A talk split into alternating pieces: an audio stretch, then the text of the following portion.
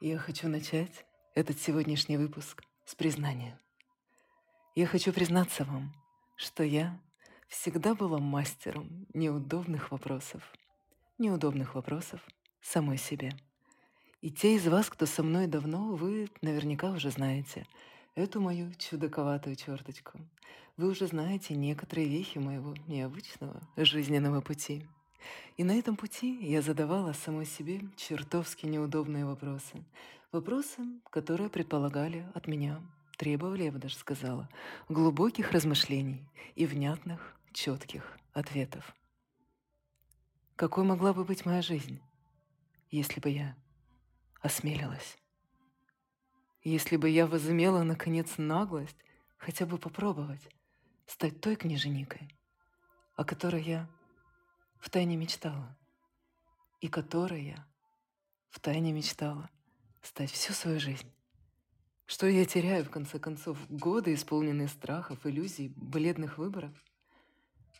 Что я могла бы создать по-настоящему стоящего и выдающегося в своей жизни?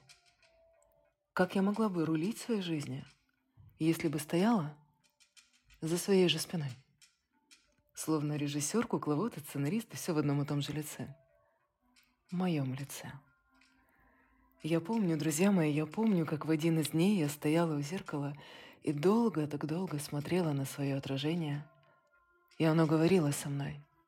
И беседа та, она была не из приятных. Ты слишком долго боялась, ждала все чего-то. Примерно так сказала мне мое отражение. И что же мы теперь видим здесь? Ты, княженика, уже почти утратила веру в свои мечты. Ты, прямо скажем, и мечтать-то совсем почти перестала. Где, где та княженика, которой мы обе хотели бы видеть тебя? Мне нечего было ответить моему отражению. Я очень хотела в тот самый момент, чтобы меня обняли за плечи и поддержали, чтобы мне сказали, что все будет хорошо, что я справляюсь, что я точно справлюсь. Но все, что у меня было, это мои собственные руки. И что я сделала? Я обняла саму себя. Обняла так крепко, как только могла. И я сказала вслух для самой себя. Сказала вслух, так, чтобы отражение мое слышало. Мы справимся, дорогая. Я верю в тебя. Ты — весь мой мир. И знаете, в этот момент что-то странное произошло со мной. Я словно бы ощутила, будто за моей спиной кто-то стоит. Кто-то такой родной, близкий, близкий до сердцевины души. И обнимает меня, и поддерживает, и утешает, и ободряет — Конечно же, в этом не было никакой мистики. Нет, нет. Это я сама была той, что встала за своей же спиной и пообещала себе, что отныне мы вместе. Мы вместе будем вести нас обеих в ту жизнь, которая кочует из года в год где-то внутри в нашей души. Или даже наших душ. Наверное, так. Жизнь нашей мечты, жизнь нашей радости. И на следующее утро я встала другой, это правда. То чудо преображения, о котором я молилась, взывала долгие годы, которому шла, взывала, оно случилось со мной. Я сделала это. Я дошла до него. Шла, шла, шла, падала, поднималась и снова шла, шла, шла и, наконец, дошла. И с того утра мне бы хотелось называть его для красного словца волшебным или чудесным. Но с того самого обычного утра ничто больше не происходило — со мной, внутри меня и вовне меня, так, как происходило прежде. С того самого утра каждое мое движение, каждая моя мысль, они стали иными. И вся моя жизнь стала тогда, ну, совершенно другой. Потому что, потому что за моей спиной теперь встала та, что действительно может прикрыть меня. Это поистине безграничное чувство. Для меня это так много значит. Мы люди, не боги, мы любим искать опоры где-то во внешнем мире, искать поддержки у близких, друзей, у родных. Но когда я сама встала на свою сторону и стала своей самой главной опорой. Мой мир совершенно изменился. Это и был наверняка тот самый квантовый скачок, о котором мы все столько читали в разных статьях, духовных учениях и разномастных книгах. Тот самый момент необратимого изменения персонажа, которое нам так интересно наблюдать в фильмах о становлении, в супергеройских фильмах, например. Значит ли это, что мой путь, личный путь трансформации завершился? Нет, конечно же нет. Я чувствую, я знаю, он только-только начался. И с той самой минуты, когда я дала себе всю свою полную силу, когда я подарила себе ее, начался мой настоящий путь.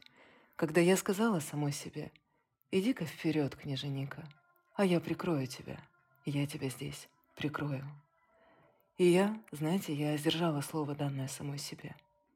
Я прикрывала себя. Всегда. С того самого утра отныне и впредь.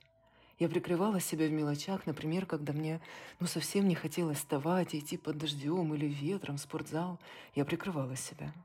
Я доставала себе спортивную форму из шкафа и бережно, под прикрытием, вела себя на тренировку.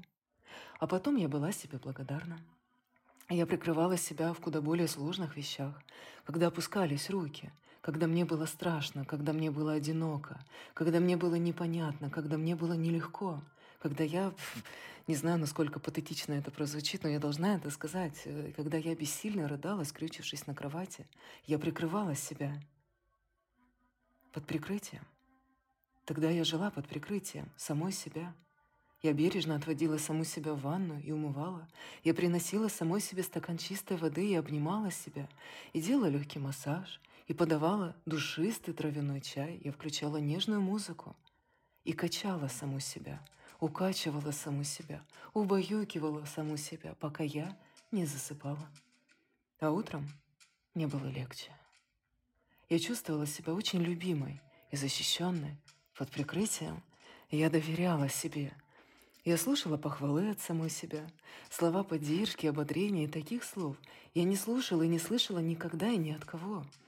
Знаете, слова — это один из моих языков любви. Наверняка вы тоже слышали эту теорию, может быть, даже читали эту книгу. Я, честно говоря, еще не читала про пять языков любви. Так вот, слова — это один из моих языков любви. Наверное, это так очевидно, ведь э, вы знаете мою деятельность, вы знакомы с ней так или иначе. И те слова, что я говорила себе сама и себе самой, были настолько прекраснее всего, что я слышала за всю свою жизнь. Это были божественные слова. Это было как раз то, что я хотела услышать. Весь мир в те минуты мне говорил «дай, дай». И внешний мир, я имею в виду. И мне было так трудно взять в руки телефон или открыть мой ноутбук, поскольку весь внешний мир мне говорил «да» и «да», и люди просили моих советов, заботы, поддержки, знаний. Я не могла им не дать, я не могла не дать, и я давала. Но только я сама стала той, кто сказал себе «на, на, возьми, это тебе, это тебе, княженика, просто так и ни за что, потому что тебя я люблю» потому что ты мое самое большое сокровище. Знаете, я сделала одно небольшое упражнение. Я составила обширный список всех всех своих достижений за всю свою жизнь. Поделитесь, кстати, расскажите, вы пробовали хоть раз это делать? Это очень мощное упражнение. Когда я узнала о нем и начала составлять такой список для себя, мне показалось сперва, что я вряд ли смогу продвинуться дальше трех-пяти пунктов. Но уже через полчаса я написала их сто. Мне диктовали, я скажу честно, мне его диктовали. И я никогда сама не написала бы его. Знаете, кто диктовал? Мне диктовала та, что стояла за моей спиной и прикрывала меня, все так же прикрывала меня. И я поверила в себя после этого списка. Это волшебное упражнение. Правда. Вы обещаете мне, что вы тоже это попробуете? Пожалуйста, обещайте, сделайте это. Это очень круто. И знаете, с тех самых пор, ну, наверное, с того самого утра, а может быть, дня или вечера, я не припомню уже, но с того самого мига мы стали вместе праздновать жизнь. Мне так нравится это выражение «праздновать жизнь». Вы знаете, я часто его употребляю. Более того, это мой постулат жизни, кредо жизни, девиз жизни, праздновать жизнь. Мы стали вместе праздновать его с той, что стояла отныне и каждый миг за моей спиной, на моей стороне, на страже меня. М-м, круто звучит. Аж самой нравится. Мы стали постигать искусство вместе, праздновать нашу жизнь. И друг друга. Праздновать друг друга вместе. Я так долго собиралась с духом, и вместе с ней, с той, что стоит и теперь за моей спиной, чтобы записать для вас все эти мысли, записать для вас этот новый эпизод. Вы знаете, каждый новый эпизод я всегда пишу сразу начисто, из самого-самого сердца, потому что для меня очень важно быть с вами в этом моменте, здесь и сейчас, и праздновать нашу жизнь, и друг друга тоже праздновать вместе. И мы просто празднуем вместе, и я, и я, каждый наш миг – Иногда я отвожу ее завтракать, например, в уютном кафе на берегу моря, а иногда она отводит меня, например, на массаж или в спа. Нам так хорошо вместе. Ей хорошо со мной, а мне хорошо с собой. Мы любуемся скалами, уходящими в море, мы пишем стихи и показываем их только друг другу. Потрясающее чувство. Я, наз... я это называю, знаете как, культура общения с собой – культура общения с собой, искусство жизни с собой. Она, то, что стоит за моей спиной, она вдохновляется тем, как круто у меня получается делать мою работу и создавать для людей восхитительный цифровой имидж. А я восхищаюсь тем, как она пишет в наш с ней дневник и создает удивительно аккуратные образы, такие аккуратные, изящные, вместе с тем такие изысканные, когда мы с ней отправляемся ужинать в лучшие рестораны, которые только можем здесь найти – знаете, наверное, даже аккуратно это не слишком правильное слово. Самое правильное слово это будет точное, как в английском языке. Говорю точное, точные образы, когда каждая деталь образа на своем месте. И может показаться наверняка безумием, что я до сих пор разделяю нас, по крайней мере, в моей устной речи, меняю ее, но на самом деле те из вас, кто со мной давно, знают ее уже несколько лет – я, право, не считала, сколько лет. Это мое альтер-эго, моя бессовестная поэтесса. Она всегда стоит на страже меня. Она была той, она, она, всегда она была, кто спасал меня в те моменты, когда я сама не могла. Когда у меня, у княженики, не доставало сил. Есть я, княженика, есть она. Но нас не существует отдельно и никогда не существовало. Вот в чем дело, друзья мои. И каждый вечер мы с ней мысленно – Поднимаем бокал в нашу честь. Бокал тонкого, звенящего хрусталя с какой-нибудь чудесной амброзией. Может быть, соком, а может быть, и травяным чаем в нем. Какой-нибудь амброзия, я всегда называю это так. И каждый вечер мы говорим друг другу, ты сделала это, девочка, ты сделала. Твое здоровье, ваше здоровье. Как вы думаете, как вы вообще считаете, найдется ли у вас минутка, чтобы поговорить, пообщаться с вашей сильной стороной сегодня, той, что всегда стояла, стоит и будет стоять за вашей спиной. Ведь я вам рассказала об этом всем именно для этого, чтобы вы знали, что в мишень, в ту самую цель, попасть вам поможет ваш самый главный помощник, вернее даже помощница – ведь я так думаю, что преимущественно девушки, прекрасные леди, слушают мой замечательный подкаст. Дайте мне, кстати, знать в комментариях. Может быть, вы хотите о чем-то спросить меня на следующий выпуск. А мне, кстати, тут вспомнилась одна история. Как говорится, наша любимая рубрика «Время замечательных историй». Я помню, как какое-то время назад за мной ухаживал одной, один парень. И я действительно нравилась ему. Как-то ему так приглянулась.